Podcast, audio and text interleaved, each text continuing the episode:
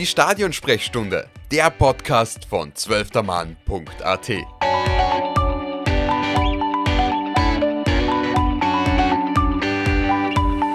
Liebe Zuhörerinnen und Zuhörer, willkommen zurück bei der Stadionsprechstunde. Unser heutiges Thema ist die Eintracht.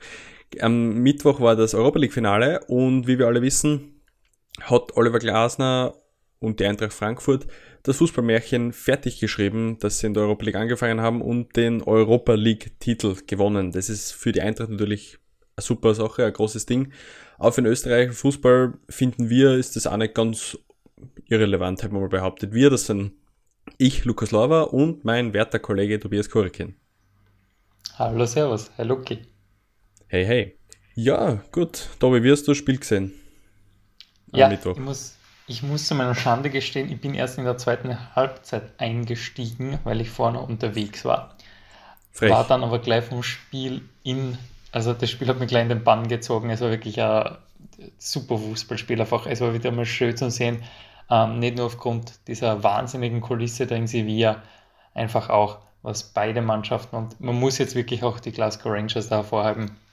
Äh, die haben eine wahnsinnige Europa League-Saison gespielt. Ähm, und wie, wie so oft im Fußball leider ist es halt so, es kann nur einen Sieger geben. Der war schlussendlich Eintracht Frankfurt und da freue ich mich mega. Ähm, ich würde auch sagen, das, was ich vom Spiel gesehen habe, und das war dann trotzdem der Großteil war die Eintracht auch der verdiente Sieger. Wie schaut es bei dir aus? Wie ist deine Einschätzung? Ähm, zu meiner Nicht-Schande habe ich das ganze Spiel gesehen. Ähm, also ich war von Anfang an dabei und es war, glaube ich, für jeden Fußballromantiker einfach das, das Traumfinale, hätte ich mal behauptet. Ähm, ja, sowieso, wenn man als Fußballromantiker natürlich weiß, dass Leipzig im Halbfinale war. Ähm, aber ein rein deutsches Finale wäre wahrscheinlich auch spannend gewesen. Aber gut, äh, sei es wie es sei. Ähm, wie gesagt, ein super Fußballspiel. Also ich habe es wirklich gern mengen und man hat wieder so das Gefühl gehabt, man weiß, warum man eigentlich den Fußball doch eh okay findet. Ähm, ich habe da dein, dein Tweet apropos sehr cool gefunden auf Twitter. Also wer das noch nicht gesehen hat, Tobias äh, Kurikin auf Twitter, äh, bitte gerne folgen. Oh, merci. Aber ja, es, also ich finde persönlich, an sich ist, ja, Elfmeterschießen ist natürlich immer Glückssache, das ist logisch und aber es im Endeffekt setzt sich halt dann eine Mannschaft durch und das war die Eintracht und für mich ist das auch okay. Also ja. Um, ähm, weil du vielleicht, weil du vielleicht Red Bull Salzburg, an, äh, Red Bull Salzburg sage ich jetzt schon, äh, RB Leipzig angesprochen hast, die im Halbfinale dabei waren. Um, ähm, und wir gerade so in unserer Fußball-Romantisierungsstimmung äh, sind. Was ich dann prinzipiell auch sehr, sehr cool finde, äh, dass der Kevin Trapp, der ja schlussendlich Man of the Match worden ist, vollkommen verdient, eine Wahnsinnspartie gespielt hat. Also meine, in den 108 Minuten ist am Ball. Ähm, heute ist spätestens da, was man eigentlich klar, dass die Eintracht das Spiel gewinnt. Ähm, aber was ich sehr, sehr cool finde, dass der Kevin Trapp eben seinen ersten Europacup-Titel mit der Eintracht holt und seine Exkursion nach Paris eigentlich ohne Europacup-Titel beendet hat, aber jetzt da wieder daheim äh, Europa League-Sieger wird und das ohne ein paar Milliarden Euro von irgendwelchen Ölscheichs. Das ist doch auch irgendwo schön, oder? Es, ist, es wird immer romantischer, das Ganze. Also, aber man muss natürlich auch sagen, er, er hat, ähm, ich weiß jetzt nicht, wie viele Titel, nationale Titel mitgenommen aus, aus Paris. Also er kommt nicht ganz ohne irgendwas zurück natürlich, aber ähm, ich gebe dir schon recht, ist natürlich auch für die Fußballromantik was, was Schönes. Sebastian Rode, der äh, die Schweinsteiger-Vibes versprüht hat mit seinem ähm, ja, Cut, das er sich relativ früh zugezogen hat. Ähm, ja, also äh, für die Geschichtsbücher natürlich eine super, super Story, das Ganze. Schaut natürlich, dass Martin Hinteregger nicht am Spielfeld gestanden ist, aber hat dem Erfolg jetzt nicht geschadet für die Eintracht. Das ist natürlich sehr schade, aber Martin Hinteregger, Stefan Ilsanker und vor allem Oliver Glasner sind zumindest an der Seitenlinie gestanden. Und ich glaube, da kann man auch jetzt ein bisschen stolz sein auf den österreichischen Fußball, oder? Ähm, bis zu einem gewissen Grad. Also ich würde jetzt nicht sagen, dass das irgendwie eine Leistung war, natürlich von irgendwie ÖFB oder sonstige so, ist, ist eh, eh klar irgendwo. Ähm, aber es ist natürlich schon ein schönes Zeichen, wenn seit ich habe die Zahl in den Kopf, wann hat Ernst Happel die letzte, letzten internationalen Titel geholt? viel zu lange her, dass ich es jetzt auf die Schnelle wüsste. Ich habe es heute 15 Mal gelesen, aber äh, immer wieder vergessen, aber es ist. Aber wir wissen, dass Ernst Happel war. In den 70er gewesen, I guess. Sagen ja. in dem Bereich. Also, ja. ähm, aber wir wissen natürlich, dass es da äh, Ernst Happel mit, äh, mit Hamburg war, das letzte, glaube ich, ja. Ja, genau. Ähm, das wissen wir auch schon. Ähm, aber zurück zum Thema. Ähm, es ist natürlich cool, wenn man weiß, dass jetzt mal wieder ein österreichischer Trainer mit einem internationalen Team einen internationalen Titel geholt hat, ähm, was eben schon österreichische Fußballgeschichte ist.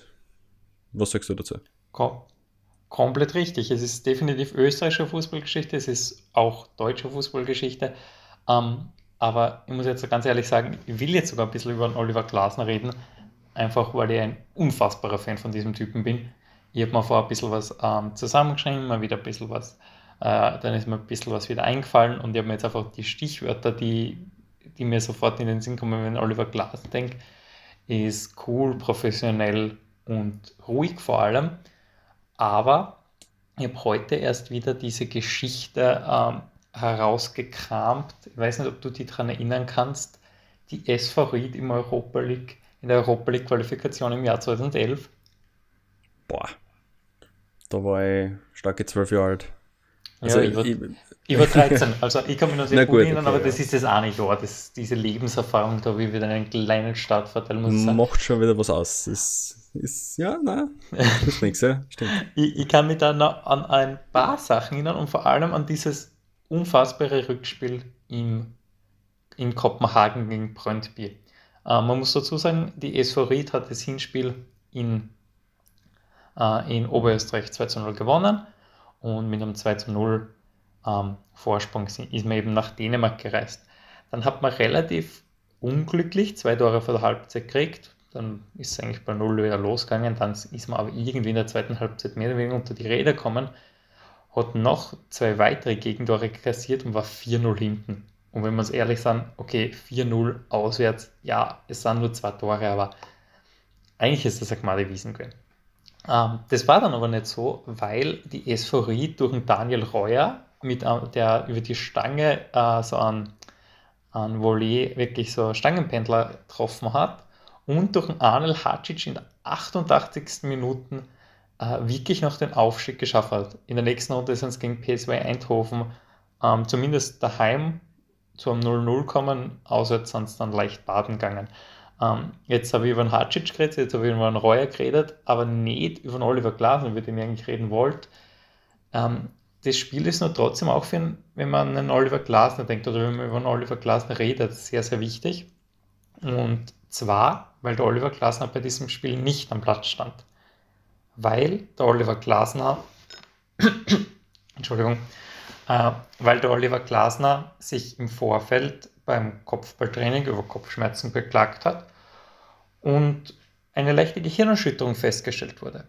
Diese leichte Gehirnerschütterung wurde abgecheckt und dann in ein, und jetzt habe ich es aufgeschrieben, weil ich das sonst nicht aussprechen könnte und ich hoffe, ich spreche es jetzt richtig aus, es wurde danach ein Subturalhämatom zwischen Hirn und Hirnhaut beim Oliver Glasner diagnostiziert, was eine Notoperation zur Folge hatte, wo Ärzte ähm, Oliver das Leben gerettet haben.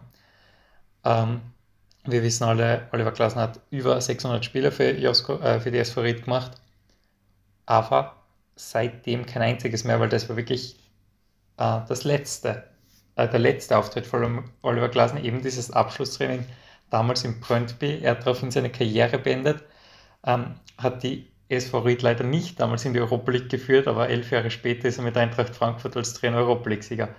Ist jetzt schon wieder ein bisschen Fußball romantisierend. Ich glaube, das wird jetzt schon langsam kitschig. Es ist schon kitsch, aber es ist schöner Kitsch. Also eine eindeutiger spannende Geschichte. Ähm, äh, weißt du das Alter zufällig, wo er dort aufgehört hat? Würde mich gerade interessieren. Das habe ich gerade nicht im Kopf. Boah, ich glaube 35 oder 36. Okay, aber okay, alles klar. Kannst du mir jetzt nicht ganz festnageln. Okay, ja. Na, aber ähm, fußballromantisch äh, erneut, ja. Wir müssen wahrscheinlich schon jetzt wenn nicht unseren Rosamunde Bilcher-Titel ausdenken für die Podcast-Folge wahrscheinlich, aber ähm, ja, schli es schließt sich der Kreis quasi in Sevilla für Oliver Glasner und die Eintracht. Schön. aber vielleicht reden wir einfach mal drüber, um ein bisschen von diesen romantischen hinwegzukommen wirklich in diesen Hardcore-Fußball-Talk, wie das gestern dann eigentlich entstanden ist, wie dieses Märchen äh, wahr geworden ist, das wir jetzt schon so oft heraufbeschworen haben, beziehungsweise ähm, nacherzählt haben, aber jetzt wirklich, ähm, wie hast du das Spiel so taktisch empfunden? Weil ich muss sagen, es war so ein typisches Oliver Glasner-Spiel. Also, ähm, ich habe mir jetzt, wie schon, äh, wie schon gesagt, ich habe mich, äh, hab wieder in ein paar Interviews reingelesen mit dem Oliver Glasner. Ähm, ich habe wieder ein bisschen gecheckt, wie dieser Typ tickt. Und jetzt vielleicht ein bisschen doch weg von der Taktik, kommen wir da ein bisschen später dazu. Jetzt habe ich mir selbst in einen äh, Schwall geredet, wo ich nicht mehr rauskomme, aber ignoriere meinen eigenen Fehler jetzt einfach und spreche über die Person Glasner ein bisschen. Und ich habe ja selbst vor zwei Jahren, ziemlich genau vor zwei Jahren sogar, äh, die Freude gehabt, mit dem Oliver Glasner ein Interview zu führen und mir ist damals schon aufgefallen, der Typ ist so professionell, der will das so hart, der ist so fokussiert, der weiß genau, was seine Spieler wollen und er ist, kommt mir für ein sehr, sehr moderner Trainer. Das hört man von ganz, ganz vielen Seiten. Der Oliver Glasner kommuniziert sehr viel mit seinen Spielern, ähm, hat ein sehr, sehr anwendungsorientiertes Training. Das klingt jetzt ein bisschen sperrig, aber zum Beispiel der Pavel Perwan hat man mal erzählt, der unter dem Glasner ähm, Ersatznummer bei Wolfsburg war, dass Glasner schon sehr individuell trainieren lässt, sehr individuell abgestimmt auf die Bedürfnisse einzelner Spieler, aber dennoch ein klares Konzept folgt. Das war damals bei Wolfsburg so. Ähm, ich gehe, ich hau jetzt einfach mal die These in den Raum, dass das bei der Eintracht nur so, äh, nicht immer gleich ist. Und wenn man so Spieler reden hört über Oliver Glasner, hört man ausnahmslos fast nur Positives. Die einzige Ausnahme ist der Kilowoki von, äh, von Phil Wolfsburg, ähm, der sehr froh war, als Glasner den Autostadtclub verlassen hat. Aber sonst wirklich ähm, ein sehr, sehr klarer Kopf, ein sehr, sehr moderner Trainer und vielleicht auch ein bisschen dieses Sinnbild für diesen österreichischen Weg bei der Trainerausbildung. Ähm, weil wir haben in letzter Zeit sehr, sehr oft gejammert mit, es geht der österreichische Weg mit Hinblick aufs Nationalteam. Wir haben Podcasts darüber gemacht, wir haben äh, mit dem Martin Scherb geredet, den U19-Teamchef. Ähm, also die Folge ist auch da zum Nachhören eindringliche Empfehlung an alle Hörerinnen und Hörer an dieser Stelle. Ähm, aber vielleicht ist da Oliver Glasner dann doch irgendwie dieses Sinnbild und jetzt da, gerade durch diesen Europablick sieht schon, okay, Fußball Österreich ist nicht schlecht. Fußball Österreich kann was und kann vor allem in der Trainerausbildung was. Deine Meinung? Ähm, braucht auf alle Fälle Zeit. Also ich glaube, es war vielleicht schon eine Zeit lang einfach ein Problem, dass es eben nicht die an Anführungszeichen Kaliber gegeben hat, wie es es jetzt gibt mit Glasner, mit Hasenhüttel und Co. Also jetzt ist natürlich gerade ähm, der Standpunkt da, dass sie die Trainer eben dorthin entwickelt haben. Ähm, aber ich, ich würde, also wenn man sich den, den Lebenslauf quasi vom Oliver Glasner als Trainer anschaut, dann war er in dem Fall zuerst bei Salzburg Co-Trainer, ähm, dann äh, eben äh, zu Ried quasi, also zuerst Salzburg, der ganze Komplex quasi, dann zu, zu Ried, dann zum Lask, sportlicher Leiter und Trainer. Und dann vom Lask hat er äh, eben den Sprung in die Bundesliga geschafft.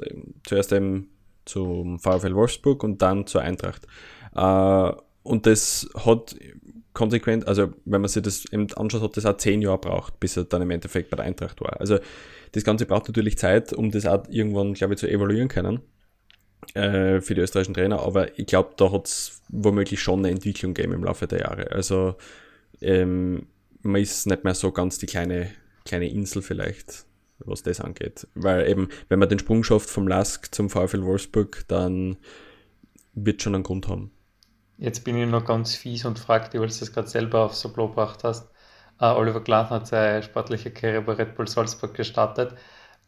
Welche Rolle spielt dieses Red Bull-System dann auch in der Trainerausbildung in Österreich, beziehungsweise ähm, welchen Anteil hat Red Bull am Erfolg von Oliver Glasner, am Denken von Oliver Glasner, glaubst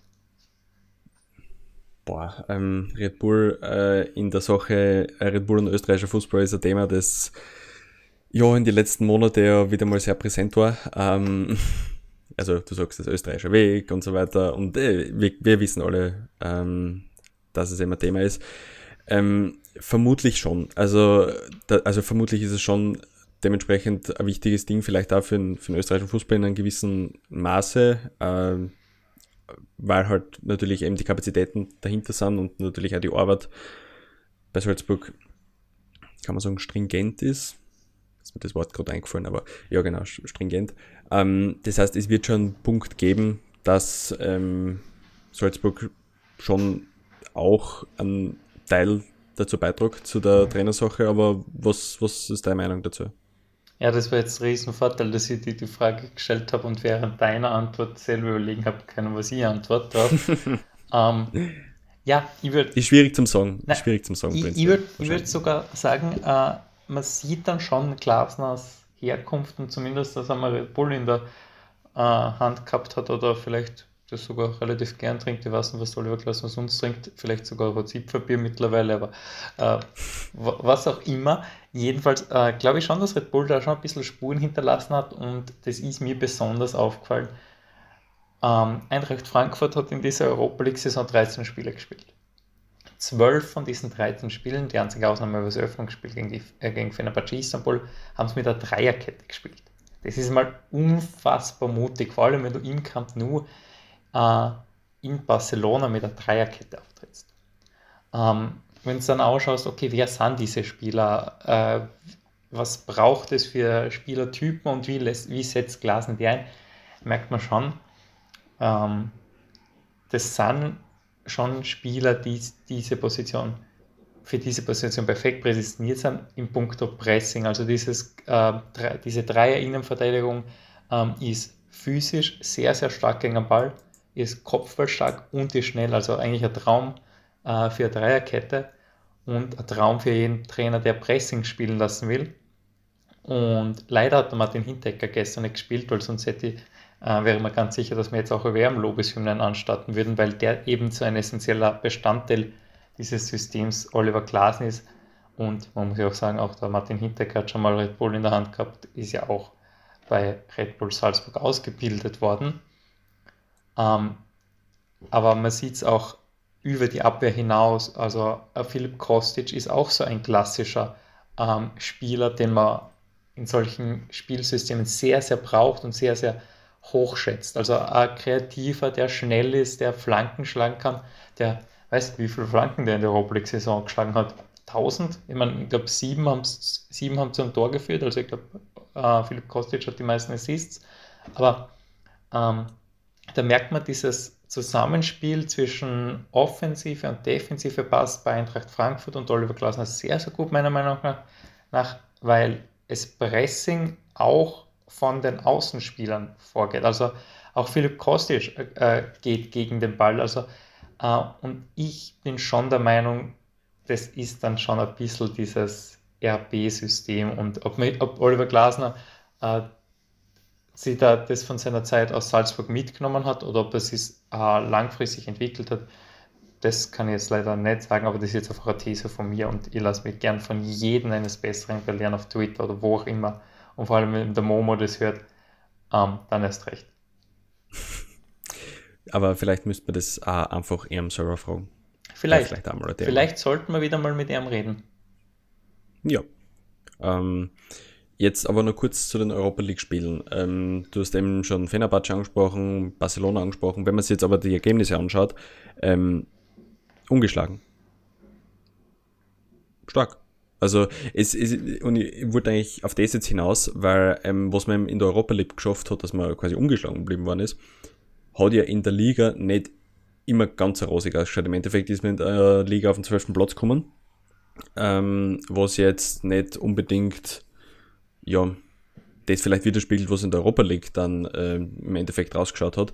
Was, was würdest du sagen, wo liegen da die Unterschiede, dass es in der Liga jetzt, also dass wir ein bisschen von die Lobeshymnen wegkommen, ähm, dass es in der Liga jetzt nur für den 12. Platz, für den 12. Platz gereicht hat? Mei, jetzt darf man wieder kritisch sein, das ist doch schön. Also ein bisschen urösterreichisch sind wir dann doch halt unterwegs. Ähm, das ist natürlich eine sehr, sehr gute Frage, auf die ich keine ganz klare Antwort habe. Ich habe schon gemerkt, dass Oliver Glasner insbesondere zu Saisonstart schon Schwierigkeiten gehabt hat in dieser neuen Umgebung. Wirklich, da waren große Startschwierigkeiten. Die Eintracht ist ja auch in der ersten DFB-Pokalrunde rausgefallen. War ja ähm, Kritik da. Genau, aber was wir jetzt diesen Verantwortlichen bei der Eintracht schon zugute halten müssen, die haben äh, zumindest nach außen hin nicht den Eindruck erweckt, es ist Feuer am Dach. Sie sind, haben am Oliver Glasner festgehalten und der hat dann in der Liga zwar nie so richtig Fahrt aufgenommen, es hat dann eine kurze Phase zum Rückrundenstart gegeben, ähm, vor allem, wo man auch kurzzeitig 2-0 gegen Dortmund vorn war, dann 3-2 verloren hat. Aber wo Ansätze da waren, wo man sieht, die Mannschaft kann Fußball spielen, die Mannschaft kann sehr, sehr guten Fußball spielen und die kann jede Mannschaft, blöd gesagt, ärgern. Und ob das der FC Barcelona ist oder äh, Kräuter führt sowieso. Ähm, wieso es dann in der Liga nie ganz hinkaut hat, ähm, ist eine sehr spannende Frage, wo ich mir auch vielleicht, äh, wo vielleicht auch irgendwann der Punkt ist, okay, dass du die Liga abhakst ab einem gewissen Zeitpunkt. Die Europa League-Plätze in Deutschland waren deswegen so sehr hart umkämpft. Frankfurt war da immer ein bisschen außen vor mit Abstiegskampf, Abstiegskampf haben sowieso nichts zu tun gehabt, zum Glück. Ähm, irgendwann ist halt der Moment gekommen, wo klar war, okay, die Europa League ist das Ziel, da ist noch was drinnen, da kann man das vielleicht durchziehen und sie haben es eindrucksvoll durchgezogen. Ähm, jetzt, weil du mir ein bisschen in Erklärungsnot gebracht hast und ich weiß nicht, wie gut meine Erklärung jetzt war, äh, möchte ich die auch mal was fragen. Und zwar oh habe hab ich immer rausgesucht, die Eintracht führt eigentlich bei keiner entscheidenden Statistik in dieser gesamten Europa League-Saison. Sie haben weder die meisten Tore, sie haben weder die meisten Ballbesitzer, sind sie übrigens sehr, sehr unterdurchschnittlich, da haben sie, ich, einen Durchschnittswert von 47 Prozent, ähm, sind also annähernd und den Top-Mannschaften, was diese Statistik angeht, haben nicht die meisten Abschlüsse, haben nicht die meisten zu Null-Spiele. Ähm, lediglich bei Werten wie Zweikämpfe, gewonnene Zweikämpfe, gewonnene Bälle oder Paraden ist man auf Rang 2 aller Teams der Europa League. Rang 1 in diesen Statistiken haben jeweils die Rangers inne. Kann man dann eigentlich davon sprechen, dass dieser Titel verdient war? das ist auch eine schwierige Frage, weil ähm, es natürlich immer die Frage, was heißt halt verdient. Ähm, kann man jetzt die Metapher bringen, dass Wolfgang Schüssler als dritter Kanzler geworden ist. Ähm, schlechter Vergleich, aber ja. Ähm, und Ballbesitz ist sowieso so ein Thema, weil wie, wie, du weißt, wenn wir FIFA spielen, bin ich ja immer der, der effektiv nie Ballbesitz hat, aber dann trotzdem gewinnt. Ähm, ja, ähm, kein Kommentar dazu? Wundert mich. Nein, nein, nein, ich lasse ihn ausreden und dann. Dann kommt was. Okay, na passt. Ähm, so, wo soll die Frage noch schnell? Genau, ob es verdient war. Entschuldigung. ähm, ich glaube, man kann dann im Endeffekt nicht wirklich so von dem verdient sprechen, wenn man sich nur auf die Statistiken bezieht, weil eben sie sind ungeschlagen geblieben in der Europa League gegen Mannschaften wie Barcelona und äh, West Ham, Betis Sevilla. Also es, es sind schon jetzt nicht irgendwelche Nudelsuppenteams. Ähm, und ich würde eindeutig sagen, dass einfach vielleicht auch die Defensive der Faktor war, wenn du sagst Paraden, Zweikämpfe und so weiter sind hoch, dass das Sprichwort daherkommt, off, äh, wie geht's noch schnell, die Offensive gewinnt Spiele, die defensive, defensive Titel. Titel, genau, ja. Dass vielleicht das auch irgendwie zum Tragen kommt in der Form. Ähm, man, sie haben natürlich auch gegen Dori gekriegt, so ist es jetzt nicht, also man braucht jetzt nicht ähm, das ganz ausklammern, aber ich vermute schon, dass es verdient war, weil eben Punkt 1 die ungeschlagen, also sie sind quasi ungeschlagen blieben. Und natürlich im Fußball ist das Glück keiner dabei. Das sonst im Elfmeterschießen geht halt, ähm, kann es halt in jede Richtung gehen. Kann der erste Schütze quasi äh, verschießen, also Lenz war glaube ich der erste gestern, ja. Ähm, kann Lenz auch verschießen und ähm, dann, dann schaut die Situation schon ganz anders aus. Dann ist man unter Zugzwang und dann kann es vielleicht auf die Rangers ausgehen. Aber das Glück war natürlich auf der Seite von Frankfurt und ich würde schon davon reden, dass es ein verdienter Sieg war. Schön. Also muss ich, muss ich jetzt nur auf die FIFA-Spitze replizieren oder auch auf meine eigene Frage? Ja, mal zuerst zur FIFA-Spitze. Zuerst mal zur FIFA-Spitze. Ich glaube, dass man mittlerweile eine ziemlich ausgeglichene Bilanz haben. Ich glaube, dass man eigentlich ziemlich gleich viele Spiele gewinnen.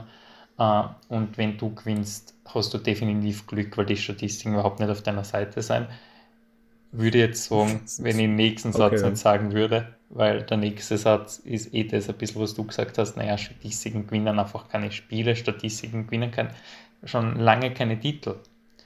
Ähm, Fußball ist viel, viel mehr. Und das, was die Eintracht in der Europa League-Saison auszeichnet hat, siehst du am ehesten eh in dieser Zweikampfstatistik oder in dieser gewonnenen Ballstatistik. Die haben sie einfach reingebissen in jede Partie. Jetzt haben die im Camp Nou 13-0 geführt, kurzzeitig oder sogar über längere Zeit. Und der Pass ist erst relativ spät zu einer zwei Tore gekommen.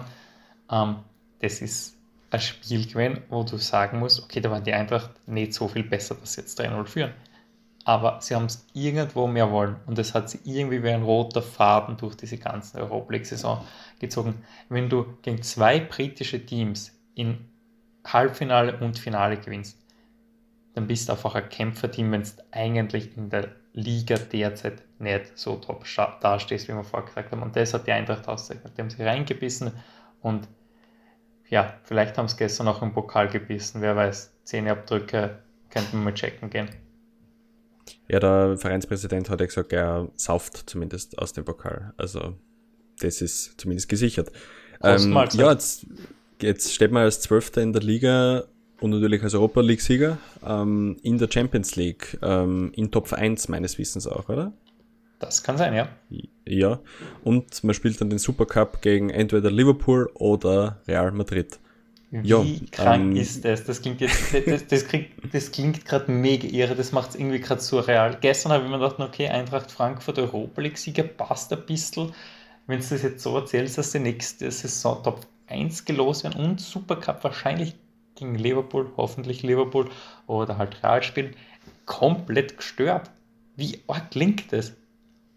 irre. Also, und ich finde natürlich, der Aspekt kommt dann auch wieder mit, dass man natürlich als Zwölfter in der Liga dann auch noch die Chance hat, dass man eben in der Champions League spielt. Ähm, was, äh, also, finde ich, finde ich ja auch ein bisschen surreal und da sind wir vielleicht wieder ein bisschen auf dem Fußballromantischen, wenn wir, wenn wir auf das kommen. Also, so ja. schließt sich der Kreis. Kurz abschließende Frage vielleicht noch an dich. Wo geht es für die Eintracht in der Champions League hin?